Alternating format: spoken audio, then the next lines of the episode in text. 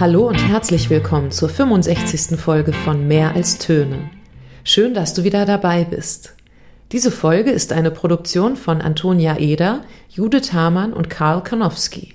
Sie ist der dritte Teil der Podcast-Reihe Teacher Heroes, in deren Rahmen Studierende im Lübecker Studiengang Musik vermitteln, seit ein paar Wochen die Menschen interviewen, die sie auf ihrem musikalischen Weg begleitet und besonders geprägt haben. Auf meiner letzten Zugfahrt habe ich in der Psychologie heute gelesen, warum Heldinnen und Helden wichtig für unser Leben sind. Sie stehen für etwas ein, das wir bewundern. Sie repräsentieren eine Haltung, die wir gerne hätten. Deshalb sind sie auch ein guter Weg, unsere eigenen Werte zu identifizieren, durch die Frage, welche Qualität verkörpert die Figur oder Person für mich? Judith Hamanns Heldin ist die Opernsängerin und Gesangslehrerin Eva Monar, die mit ihrem Tun das kulturelle Leben in Bad Malente und Schleswig-Holstein bereichert. Im Gespräch der Studierenden mit dieser Lehrerin wird sehr deutlich, für welche Werte sie eintritt. Viel Spaß beim Zuhören.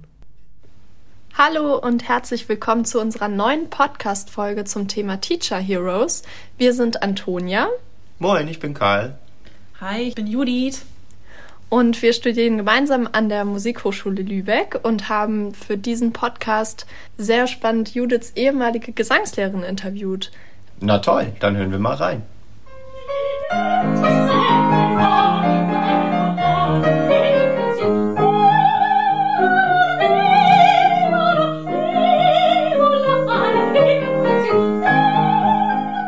Wir sind heute hier bei meiner ehemaligen Gesangslehrerin Eva Monar. Hallo Eva Monar, schön, dass du dir heute Zeit genommen hast. Hallo, grüß euch. Hallo. Wie bist du denn zu deinem Operngesangsstudium gekommen? Ja, das war eher sowas wie so eine Odyssee. Eigentlich wollte ich Malerei studieren und ähm, das wollte ich auch nicht auf dem direkten Wege. Ich hatte mir so ein paar Kunstakademien angeguckt und ich fand das alles ein bisschen zu theoretisch, was dort ab, sich abspielte und zu konzeptionell damals in den 90er Jahren. Und ähm, dann hatte ich einen kleinen Abstecher gemacht in die Grafik hier in Hamburg bei Peter Schmidt, Schmidt äh, Verpackungsdesign Praktikum gemacht und aber festgestellt, also Büroarbeit und so ist nichts für mich. Und dann habe ich äh, versucht, Archäologie zu studieren in Tübingen. Klassische Archäologie, weil mich das thematisch an Bildern sehr interessiert hat. Also mich hat die griechische Geschichte, die Mythologie generell auch in anderen Kulturen sehr interessiert. Ich habe das kombiniert mit Völkerkunde. Mich hat gesellschaftliches irrsinnig interessiert und das wollte ich auch malerisch dann und zeichnerisch ausdrücken. Und äh, da habe ich mir gedacht, na also malen und zeichnen kann man sich selbst beibringen. Ich war eigentlich auch relativ gut technisch und dann äh, arbeite ich thematisch und habe festgestellt, man kommt, auch, kommt auf keinen grünen Zweig, äh, ohne sich in die wissenschaftlichen Diskussionen zu stürzen. Ich hatte dann noch Gräkum nachlernen müssen und dann zwei oh, Semesterferien ja. da zehn Stunden im Heidelberger Pädagogium zugebracht und mit lauter Theologen zusammen Altgriechisch gepaukt. Latinum hatte ich schon mit A und K und bin dann aber, und das war dann vielleicht das Zeichen, äh, als ich in, ich hatte in Tübingen in einer privaten Musikakademie, das hieß das Hermann Hesse Haus, hm. ein Zimmer gekriegt. Dort habe ich ja. mit Klavierstudenten zusammen gewohnt und mit meiner Freundin, die hat Cello gespielt. Und dann äh, habe ich fürs Gräkum gelernt und die Sonne schien. Und das ging gar nicht. Also ich habe zwar gelernt, aber irgendwie ging es nicht. Also ich bin dann zu sehr hedonistisch gewesen. So. und ich bin um zwei Punkte durchgefallen und hätte dann also nochmal so einen Kurs machen müssen oder auf jeden Fall nochmal viel lernen müssen, um die zweite Prüfung zu machen. Habe ich gesagt, nein, das soll nicht sein. Das habe ich dann einfach gestrichen und hatte die ganze Zeit nach der Schulzeit schon Gesangsstunden genommen. Ich hatte in einer Band angefangen, bin dort immer heiser geworden und habe Gesangsunterricht genommen, hatte einen ganz tollen Musiklehrer, der selber im Bayerischen Rundfunkchor gesungen hatte und lange noch gesungen hat. Ich weiß nicht, ob er noch dort ist. Auf jeden Fall, der hat uns mit Leonhard Bernstein zusammengebracht. Wir haben als Schulchor dort mit ihm ein Stück erarbeiten dürfen, auch bei einer großen Aufführung. Und das war irrsinnig schön. Wow, viele ja. Musicals gemacht, viele Theateraufführungen, auch mit Gesang. Und dann habe ich eigentlich ja da schon ein bisschen ja, Erfahrung gehabt und habe dann Gesangsunterricht in München genommen bei Maria Hake. Das war die Lehrerin einer Freundin, die sehr schön sang. Und dann habe ich gedacht, mache ich. Und die hat interessanterweise, hat sie richtig gemacht mit mir. Ich habe vorgesungen und sie hat dann ganz schnippisch gesagt, na gut, ich nehme sie. Okay. Das, das, war für mich, das war für mich irgendwie ein Schock, weil ich dachte einfach so, äh, eigentlich, ja, ich, klar, ich zahle hier, was heißt hier, ich nehme sie, ich, ich soll froh sein, dass Genau, ich dass komme, ja. ja. Na gut, ich nehme sie. Wie, wie alt warst du zu, zu der Zeit? Da war ich schon 21. Okay. Ah, okay. Ich habe ziemlich spät Ja. angefangen. Aber ähm, sie war sehr tough, die Frau. So ein kleiner Napoleon und Koloratöse äh, mit einer Ja. unheimlichen Power und viel Humor, viel Durchsetzungskraft. Und da habe ich dann geputzt, um diesen finanziellen Aufwand da Ja. zu Ja. schaffen und habe dann vier Stunden die Woche genommen. Vier Stunden. Ja, also Wow. nicht von Anfang an, aber dann irgendwann habe ich vier Stunden nur, weil ich habe geneigt, also mit, mit 24 muss hier was passiert sein. Die sind ja alle Ja. schon ganz anders davor. Also es war jetzt nicht so wie heute, wo irgendwie keiner klassischen Gesang macht, ja, oder die lassen sich das einfallen, ja, nach der Schule, ach ja, wäre wär schön Musiker zu hören. Ja, Klavier habe ich noch nicht gespielt und so. Das hatte ich ja alles schon. Aber ähm, in München und in Bayern ist das einfach auch noch ein ganz anderer Schnack. Also da gibt es die Konkurrenz mit den anderen jungen Musikern schon in der Musikschule. Also da ist wirklich Druck dahinter. Besonders unter Frauen, besonders unter Sopranistinnen. Sopranen ja. sowieso, ja genau. Ja, und dann habe ich das ernst genommen, habe auch geübt wie eine Wahnsinnige und dann habe ich, äh, was habe ich gemacht? Ich habe ja, ich habe mich für Musikpädagogik und Musikwissenschaft eingeschrieben. Nebenher Archäologie studiert und Völkerkunde. Wow. Also man kann so sagen, das war so eine Art Studium Generale. Stimmt, ja. Bis ich dann irgendwann mal heimlich, das war damals auch nicht so, dass man so einfach zu einem anderen Gesangslehrer gehen konnte. Das war, also jeder Gesangslehrer hatte so seine Geheimwissenschaft. Man dürfte die Übungen auch nirgends verraten und äh, jeder hatte so seine Technik und die Technik musste genau auf den Lehrer und den Lehrer des Lehrers so also stammbaummäßig zurückzuführen sein. Äh, Das hat mir mal später ein ganz lieber Tenor erklärt, der inzwischen verstorben ist. Der hat mir sehr viel mitgegeben und er hat gesagt, das liegt da ursprünglich daran, dass es drei wichtige Gesangsschulen gab seit 1520. Eine in Neapel, eine in Mailand und eine in Bologna. Und jede dieser drei Schulen, die sich knapp nacheinander entwickelt haben, haben verschiedene Schwerpunkte gehabt. Die einen waren sehr agil in den Stimmen, also sehr virtuos geführte Stimmen. Die anderen haben auf, auf Volumen gesetzt und die anderen haben auf Glanz gesetzt. Also es ist so, gibt halt Schwerpunkte, ne? so wie man auch vielleicht verschiedene Instrumente baut. Gehören alle drei zu der Belcanto-Schule? Ja, Okay. ja.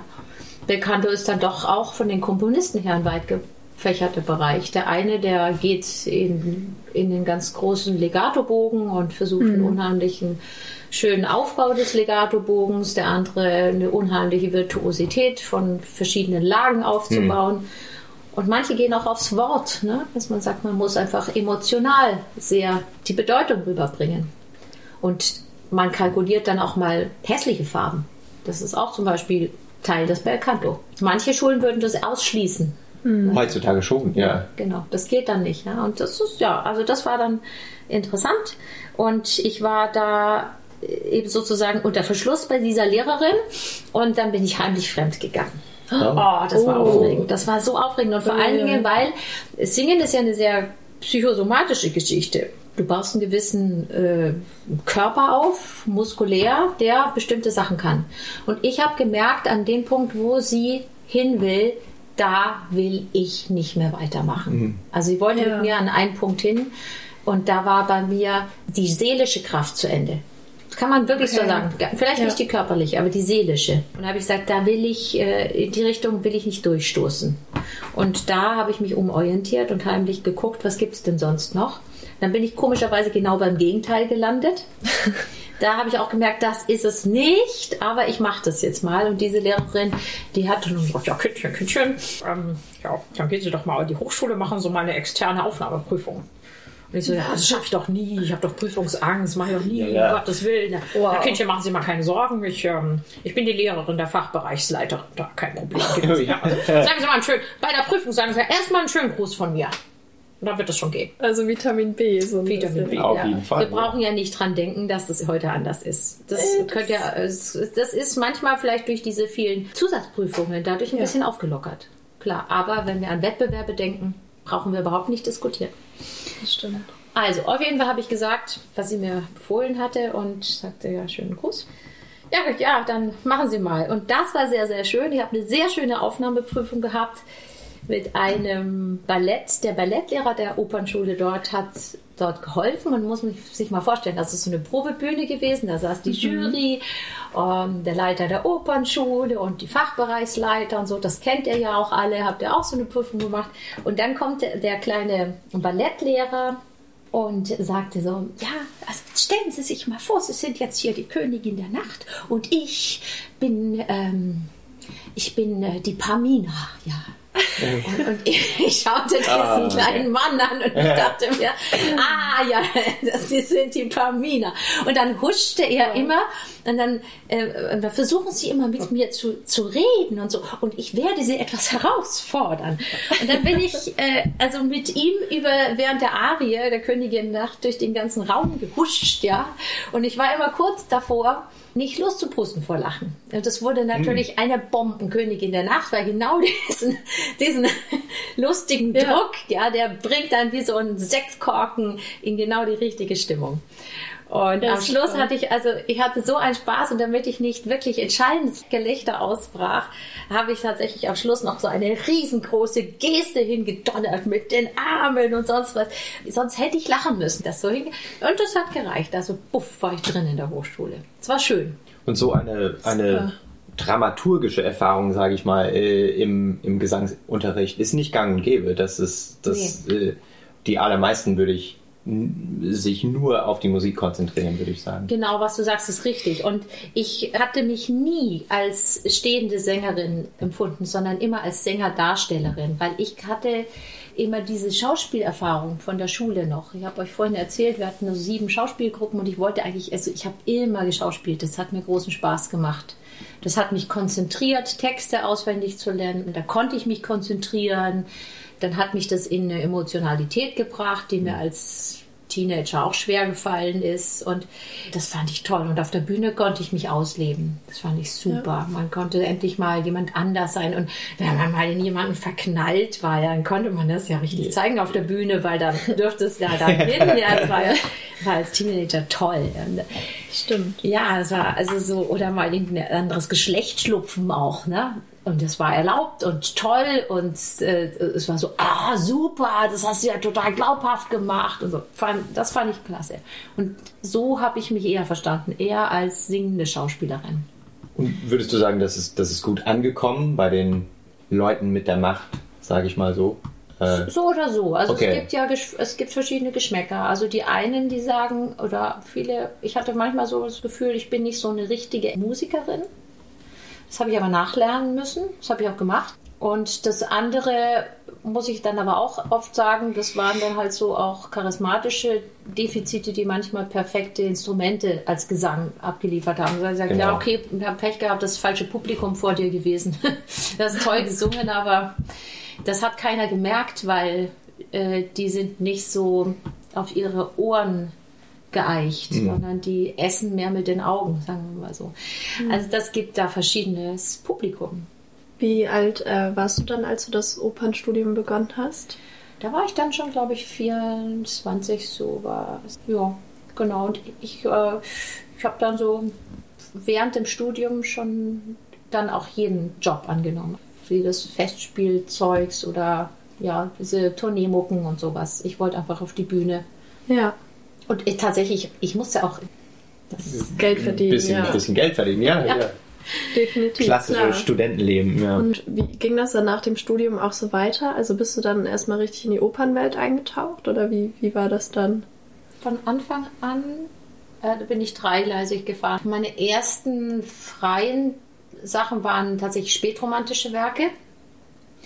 Und dann habe ich Musicals gemacht, da habe ich Einspringer gemacht. Die verrückteste Zeit war tatsächlich, wo ich in einer Woche an drei Tagen dreimal ins Flugzeug springen musste. Oh. Und dort habe ich Entführung aus dem Sarai die Blonde gesungen. Okay. Wenn die, verrückterweise, wenn die Konstanze noch krank war, habe ich zwei Rollen gesungen. Sowas geht, wenn man einfach besetzt ist.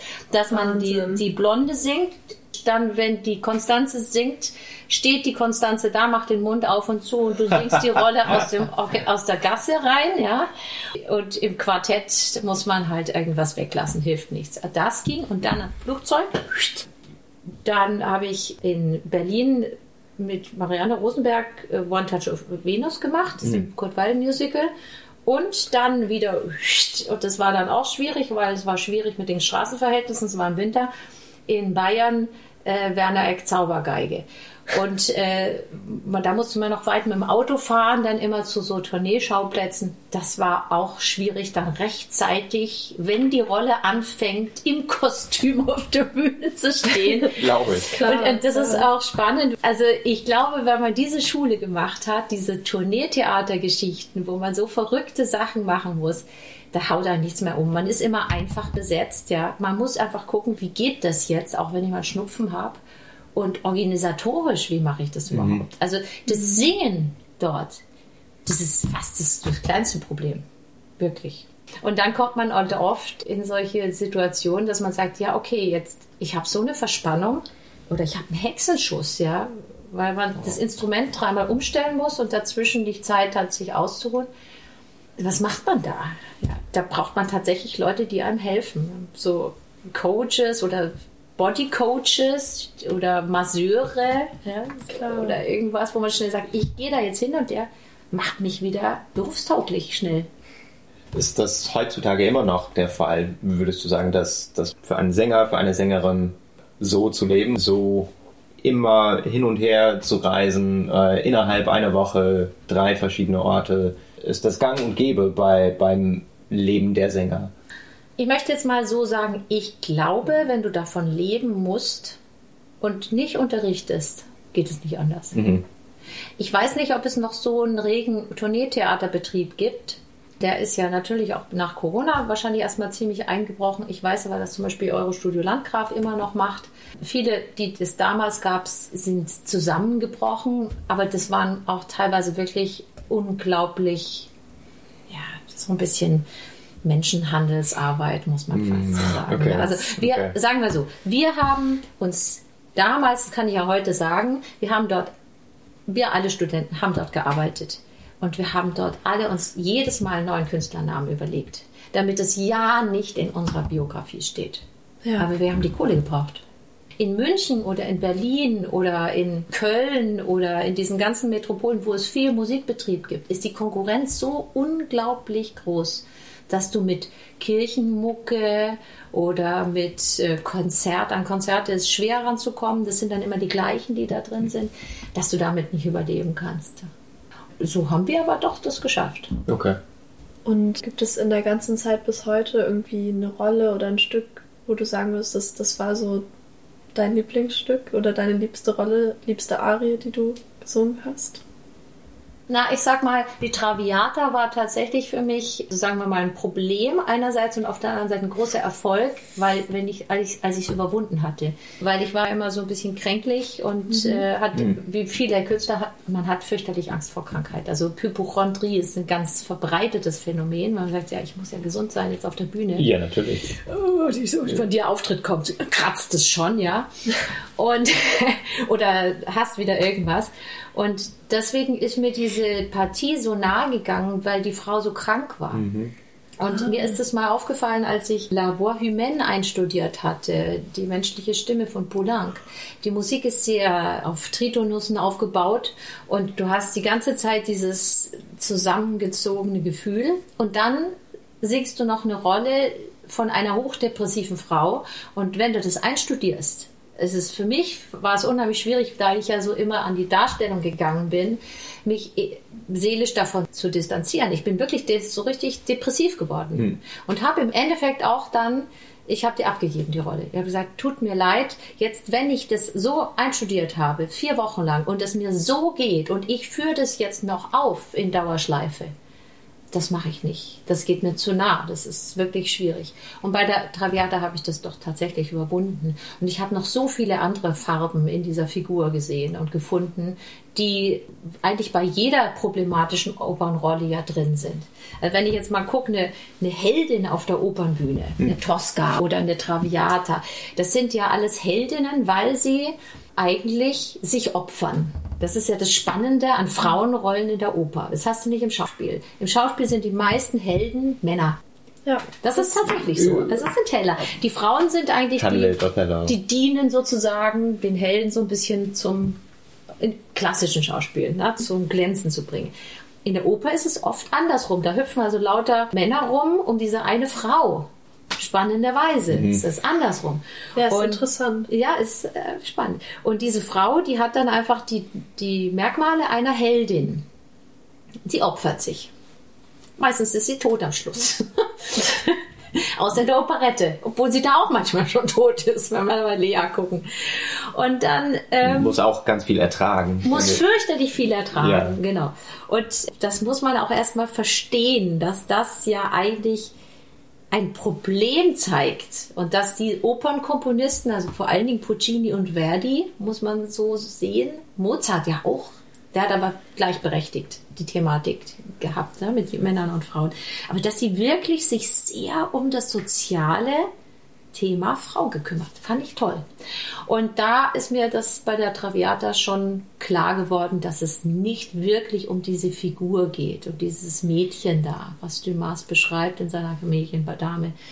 Was es ja tatsächlich auch spannenderweise von einem einfachen Mädchen aus, vom Land zu einer florierenden Geschäftsfrau bringt in Paris, die allerdings als Geschäfts Einlage als Kapital ihren Körper einbringt. Genau. Und das äh, ist natürlich die Krux, ja. Aber ist ja bei einem Mann möglicherweise auch so, wenn er vielleicht seinen ersten Herzinfarkt dann kriegt, wenn es einen Börsencrash gibt. Also ist gehupft wie gesprungen. Und das fand ich dann ganz, das hat mich erfüllt, sagen wir mal so, dieses da drüber zu kommen. Da dachte ich mir folgenden Satz. Es hilft zu denken. Denken hilft wirklich. Man kann als Sänger nicht doof sein. Da kommt man nicht weit. Da kommt man immer an diese emotionalen Grenzen, weil die Musik so ja. emotional ist. Man muss Stücke analysieren können. Man muss versuchen zu ergründen, warum es dieses Stück gibt. Hm. Was, was wollen die sagen? Und warum ist es überhaupt wichtig, dieses Stück aufzuführen? Und warum ich? Ja. Und diese Sachen, da muss man sich in den Prozess hineinbegeben. Das ist sehr interessant. Ich habe genau diesen Satz oder einen ähnlichen von, von vielen anderen äh, Gesangslehrer und Lehrerinnen gehört. Und ich frage mich, wenn, wenn Sie das so oft sagen, wollen Sie auch damit sagen, dass die meisten SängerInnen das nicht machen heutzutage? Dass diese Qualität fällt auf der Bühne? Die Qualität fällt nicht nur auf der Bühne, die fällt überhaupt. Okay. Das fällt in Gesprächen. Das fehlt in der in der Auseinandersetzung mit der Realität. Das, und auch in der Auseinandersetzung mit sich selbst und der eigenen hm. Gefühlslage. Ich entdecke das bei vielen Schülern, die wollen technisch lernen. Also das geht bis zum gewissen Punkt, aber ab einem gewissen Punkt geht es nicht mehr. Und dann wird es eingefordert, auch von mir als Lehrer, ich sollte es jetzt technisch, nein, ich sage, das geht nicht. Es braucht hier deine Persönlichkeit. Hm. Wo bist denn du als Mensch, dass du das hier tun willst? Ich kann dir nicht helfen, super zu singen. Das geht nicht du musst selber äh, was ausdrücken wollen.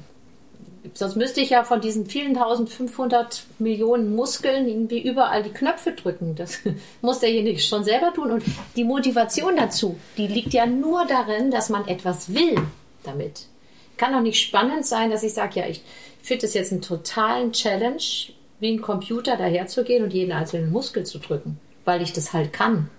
Das ist eine völlig sinnentleerte Tätigkeit. Und wie wurdest du dann Gesangslehrerin? Ja, das war auch, also sagen wir so, das war von Anfang an da. Ich habe in der Schulzeit mit der Theatererfahrung habe ich äh, bin ich von der Volkshochschule in Starnberg angesprochen worden, ob ich nicht einen Kurs gebe für Theater. Und habe ich gedacht, Theater ist zu schwierig für einen Volkshochschulkurs. Das ist zu komplex. Und dann habe ich Atem- und Stimmenbildung mhm. unterrichtet. Das betraf oh. ja uns Schauspieler genauso und ich hatte schon Gesangserfahrung. Dann habe ich Atem- und Stimmenbildungskurse gegeben. Das hat sehr großen Spaß gemacht und es war sehr gut systematisch zu greifen. Also so, das habe ich viele Jahre gemacht und mir immer eine Mark dazu verdient. Was ich damals in der Volkshochschule ungelernt als 19-Jährige nebenher verdient hatte in einem Atem- und Stimmenbildungskurs, ist etwa ein Drittel mehr, als ich heute als ausgebildeter, promovierter Musiker mit polizeilichem Führungszeugnis, Bewerbung und allem Möglichen an einer Musikschule verdiene. Das ist natürlich Hammer, ne? Das muss man sich schon mal so klar machen da, wenn ich das so ausdrücke, dann kommt mir so die Wut hoch. das, das sieht man da, also das ja. kann man natürlich beim Zuhören nicht sehen, aber ja. das muss man ja, sagen, das sieht man schon. Das möchte ich schon mal dazu sagen. Das ist unfassbar. Also da ist jede Selbstausbeutung bei einer Tournee nicht so schlimm wie das, weil die staatlichen Musikschulen eigentlich ja ein Netzwerk um Deutschland bilden sollen, mhm. die jungen Musikern einen Berufseinstieg ermöglichen. Und wenn die auch heutzutage die Volkshochschule Ungelernten mehr zahlt, wo soll denn da heute der Anreiz sein? Und das ist ja jetzt nicht Ausbildung, sondern das Beruf. Und da, da ist bei mir irgendwann das Verständnis zu Ende. Weil es gibt sehr viele hochbezahlte Vorstände in diesen Einrichtungen. Hoch, hoch und höchst bezahlt. Auf jeden mhm. Fall. Ja, also eine kleine interne politische Anmerkung, die ich mir in meiner Situation erlauben darf. Ja. Von, Bitteschön. Von dem Atem- und Stimmenkurs, also wir sprachen ja von dem mhm. Werdegang zur Gesangslehrerin, wie ging es da weiter? Ja, das hat sich einfach dann so weiterentwickelt. Ne? Dann kamen die Ersten, die gesagt haben, ja, ich komme zu dir privat. Ich hatte sehr viele Schmerzpatienten, die ja auch schon in Atem- und Stimmbildung waren und da haben sehr viele gesagt, du bist sehr talentiert da. Bitte werde Lehrer bitte werde Lehrer, geh nicht auf die Bühne, wir brauchen dich. Ich muss sagen, das war ein bisschen schwierig zu akzeptieren, weil äh, ich muss sagen, Schmerzpatienten zu unterrichten ist ja eine therapeutische Arbeit und keine künstlerische und kreative. Kreative meine ich, die baut was auf. Du baust auf, du baust ja auch zusammen äh, eine Stimme auf. Zusammen mit dem Künstler, den du unterrichtest, baut man dessen Stimme auf. Er macht was, du machst was, wir bauen die Stimme auf. Und äh, dahinterher kommt einfach ein, meistens ein tolles Gebäude raus. Es ist immer toll, hm. was da rauskommt. Ob der erfolgreich ist, ist ganz was anderes, aber es ist immer toll. Und bei einem Schmerzpatienten liegt der Fokus woanders. Der hat kein Interesse, was Tolles aufzubauen.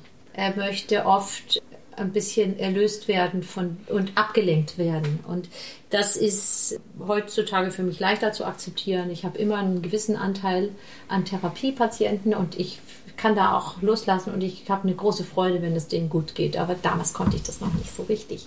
Und da habe ich natürlich ein bisschen Gas gegeben, habe dann in München ein Studio gemietet. Ich habe meinen Mann kennengelernt und habe mir in Schwabing ähm, im Hinterzimmer einer Designer-Schneiderin habe ich mir ein Gesangsstudio eingerichtet und habe dort dann unterrichtet. Gibt es verschiedene Übungen für, für solche Studenten, die Schmerzen haben, die du bei anderen äh, Studenten nicht benutzen würdest? Ja, ich würde, also bei Schmerzpatienten ist es wahnsinnig wichtig, in die Neurodynamik reinzugehen. Also mhm. einfach neurodynamische Übungen zu machen das heißt, dass körperliche Bewegung eine viel größere Rolle spielt während des Singens. Und Konzentration auf die Bewegungsfolgen. Oft ist einfach durch den Schmerz so eine, das ist gebrochen. Also, dass man sich auf Bewegungen konzentrieren kann, eine längere Zeit, das geht nicht lange, weil der Schmerz immer dazwischen stört. Das ist also so ein Nervenimpuls, Schmerz, der geht immer dazwischen und damit ist immer die Konzentration auf die Bewegung gestört. Ja, man merkt ja auch mit irgendwie Operngesang, Musical, Band, du singst auch ganz unterschiedliche Genre und bist da vielleicht auch gar nicht so festgelegt, obwohl es im künstlerischen Beruf dann ja doch eher im Opernbereich war, wenn ich es richtig verstanden habe. Wie findet sich das dann in deinem Gesangsunterricht wieder? Also unterrichtest du eher klassischen Gesang oder bist du da genremäßig gar nicht so festgelegt? Ich bin nicht festgelegt. Ich habe da mich schlau gemacht, ausprobiert, experimentiert. Musste auch selber, habe ich mich dann ab und zu mal um 10 Uhr hier hingestellt und unten ein bisschen rumgegrölt und gegrault und äh, ausprobiert, was geht, was ist gut für die Stimme, was ist nicht gut für die Stimme. Und dann war das Spannende, also mich verbindet, ich würde sagen, auch wenn wir nicht so oft telefonieren, eine enge Freundschaft mit Norma Sharp, die ist früher eine sehr bekannte Sopranistin gewesen, auch eine ganz großartige Lehrerin, die Lehrerin auch von Anna Prochaska und von vielen, die wirklich ganz groß im Geschäft sind. Und sie ist ein Herz von einem Mensch. Und ich rufe sie immer mal wieder an und sie ruft mal wieder an. Und, und dann frage ich irgendwann, das ist schon eine betagtere Dame, ne? und dann und sie sagt, ich sage mal, Norma, wie ist denn das mit diesem Belting?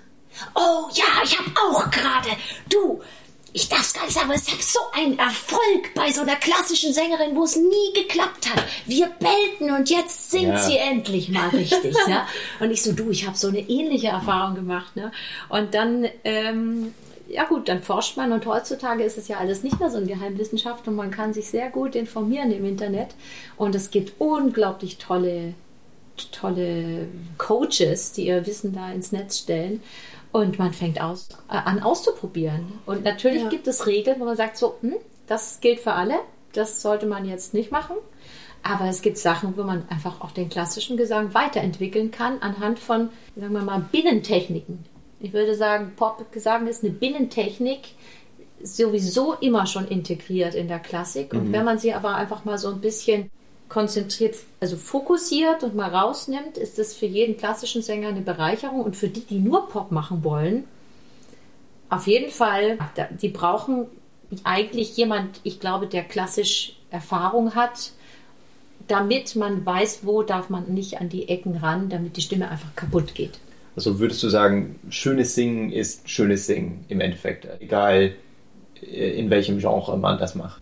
Ja, äh, ich finde das Beispiel ganz toll von Chavela Vargas. Ich weiß nicht, ob ihr die kennt. Die hat in den 90er Jahren, glaube ich, nochmal einen Grammy gewonnen. Und die war selber schon, glaube ich, an die 90. Das war eine Frau in Südamerika, die hat ihr Leben lang Zigarren geraucht und äh, gesoffen und äh, so ein richtig harter Gelebt. Richtig ja. gelebt, ja. Und die hat das schönste Album, was sie eingespielt hat, ohne Stimme gesungen. Das muss man sich wirklich ohne Stimme, also sie hatte keine mhm. Stimme mehr, mhm. aber es war wunderschöner Gesang. Es ist richtig krass. Und auch in der Barockmusik hat man oft mal sowas, dass man so sagt, hey Mann, das ist ja so, es sind ja nur noch Effekte, aber einfach nur noch so ein paar Seelenfarben so hingetupft. Hat das ja. mit, mit einer wahnsinnig guten Technik zu tun, die sie ihr Leben lang geübt hat? Oder war das so wahnsinnig gut, weil, weil das emotional war, weil das, weil das was von ihr selber war? Da kann man mal auf dieses Thema Technik zurückkommen. Ich glaube, das ist genau der Punkt. Du kannst Technik nicht un, unbeseelt sehen als Mensch. Wir sind eben keine, wir sind keine Maschinen. Ja. Das geht um die Selbstwahrnehmung. Eigentlich geht es überhaupt immer um Wahrnehmung. Und wenn ich mich sehr gut wahrnehmen kann, wenn ich eine sehr gute Körperwahrnehmung habe, dann kann ich technisch fantastisch singen. Immer so ein bisschen dialektisch. Wie komme ich an eine tolle Körperwahrnehmung? Mhm. Okay, das keine Ahnung. Frage, ja. Der eine, der, äh, der liebt die Liebe, keine Ahnung, der macht äh, Tantra-Kurse und kriegt dadurch seine Körperwahrnehmung. Der andere, der versucht es im Rausch mit Drogen.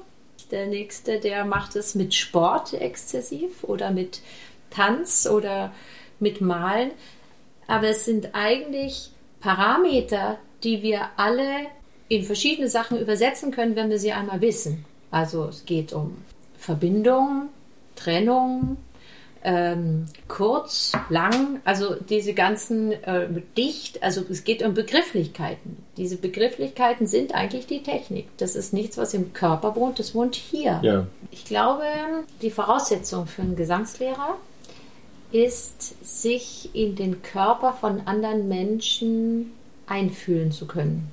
Das halte ich für manchmal tatsächlich eine Begabung, weil es gibt Menschen, die können sich nicht einfühlen.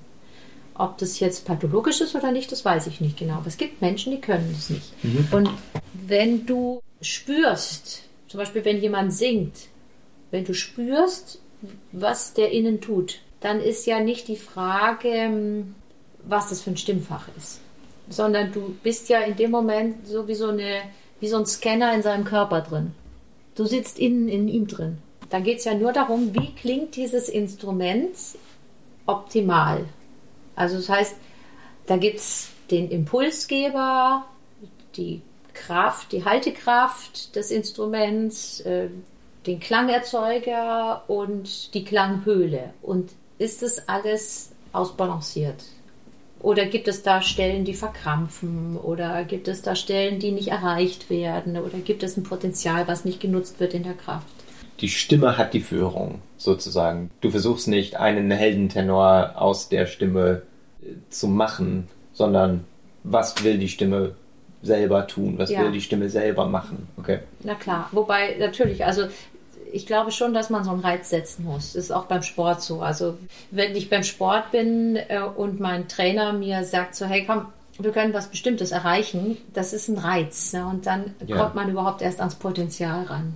Und das fand ich auch interessant. Ich hatte einen ganz, ganz süßen amerikanischen Coach, der war früher auch erstmal äh, hoher Offizier bei der amerikanischen Militär und der hat gesagt, ja, also er hat immer Leute ausgebildet und wichtig zu wissen, du musst den allen erstmal sagen, dass sie zu Unglaublichem fähig sind. Und das ist nicht gelogen. Ja. Wie weit derjenige dann mit seiner Persönlichkeit da mitgeht, das ist dann ein Punkt, an dem irgendwann auch der Lehrer mal ein Update machen muss und sagen muss, okay, der will da nicht hin, muss ich auch akzeptieren, lasse ich mal los. Ich muss jetzt mit seiner Persönlichkeit mitgehen. Aber bis diese erste Strecke, ja. man sagt so, ja, da sagen wir doch auf jeden Fall, na klar, wir wollen doch Superstar werden. Das ist logisch, klar. Mhm. mhm. Wir wollen doch die ganze Welt mit der Stimme erreichen. Drunter machen wir es doch gar nicht.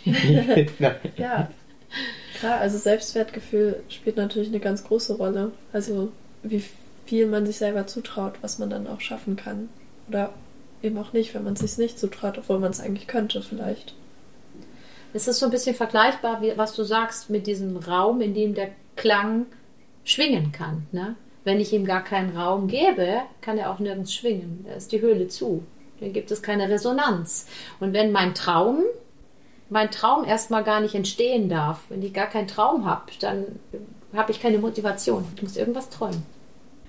Was waren denn so deine größten Herausforderungen, die dir begegnet sind? Ja, da gibt es äh, drei verschiedene Bereiche. Einmal, so wie ich sage, da bin ich, also das, was mich selber betrifft, und zwar gesundheitlich einmal natürlich. Ich kann nie krank sein. Kann ich nicht. Weil dann sind keine Brötchen auf dem Tisch. Ja. Punkt eins. Dann, es gibt natürlich Phasen, da bist du krank. Also ich war mal drei Jahre sehr, sehr krank. Sehr, sehr, sehr, sehr krank und auch noch mit einem starken Hörsturz und äh, Bluthochdruck, Herzrhythmusstörungen, Atembeschwerden, alles, was man als Sänger wirklich nicht braucht.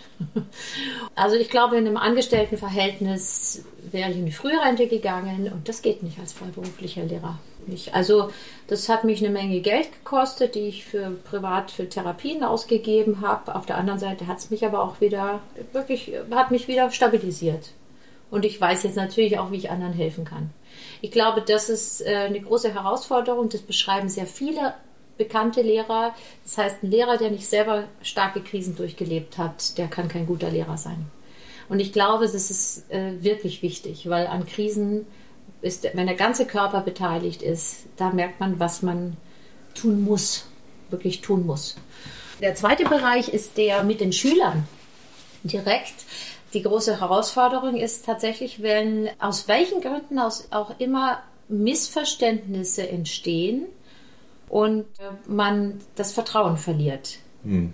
Das gibt es auch themenimmanent. Also ich glaube, das Zweifeln kommt irgendwann mal sowieso. Immer in jedem Lehrer-Schüler-Verhältnis. Das ist so eine Art von Ablöseprozess, wo der Schüler anfängt, auch seinen eigenen Weg zu gehen und dann auch mal zweifelt an dem, was der Lehrer ihm sagt. Das kann einmal damit zu tun haben, dass er die Sache selber in die Hand nehmen möchte und nicht von dem Lehrer kriegen möchte.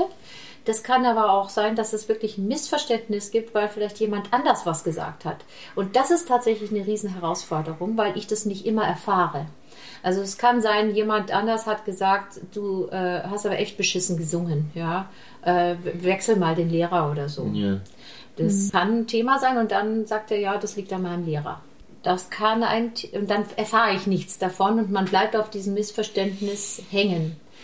Da kann man ganz schön lange dran rumknabbern, bis derjenige dann wirklich sagt, du, da hat jemand gesagt, du bist ein beschissener Lehrer und bist nicht gut für mich wenn man das weiß, kann man ja vielleicht dann auch die einzelnen Punkte auseinander. Ja, okay, die Stimme klingt zu so, zu so, zu so, oder sie gefällt nicht, oder sie soll eigentlich in eine andere Richtung, oder jemand anders hat einen anderen Geschmack, oder es ist nicht gesund, was ich mache und so. Das kann man alles dann wieder in vertrauensvollen Situationen miteinander besprechen, aber nicht, wenn man es nicht weiß, also wenn diese Vertrauensbasis weg ist. Und wenn das nicht thematisiert wird. Wenn's, genau. Ja was, was sollst du denn tun? Genau. Das finde ich auch in dem, das bleibt schwierig. Ich versuche das eigentlich immer wieder damit aufzudröseln, dass ich anders bin als meine Lehrerin, die ich euch erzählt habe, so ein bisschen inklusiv war da.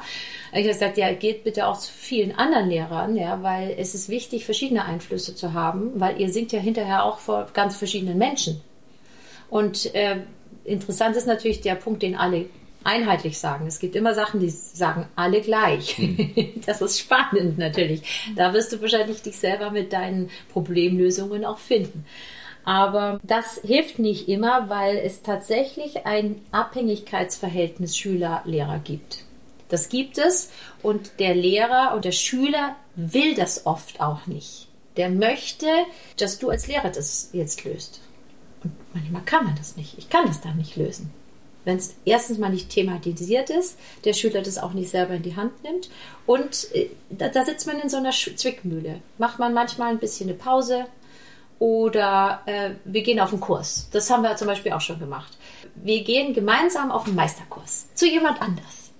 Da kann einmal der Lehrer, also ich in dem Fall, die Technik hinterfragen oder die Beziehung zum Schüler, weil er sieht den Schüler agieren mit einem anderen Lehrer.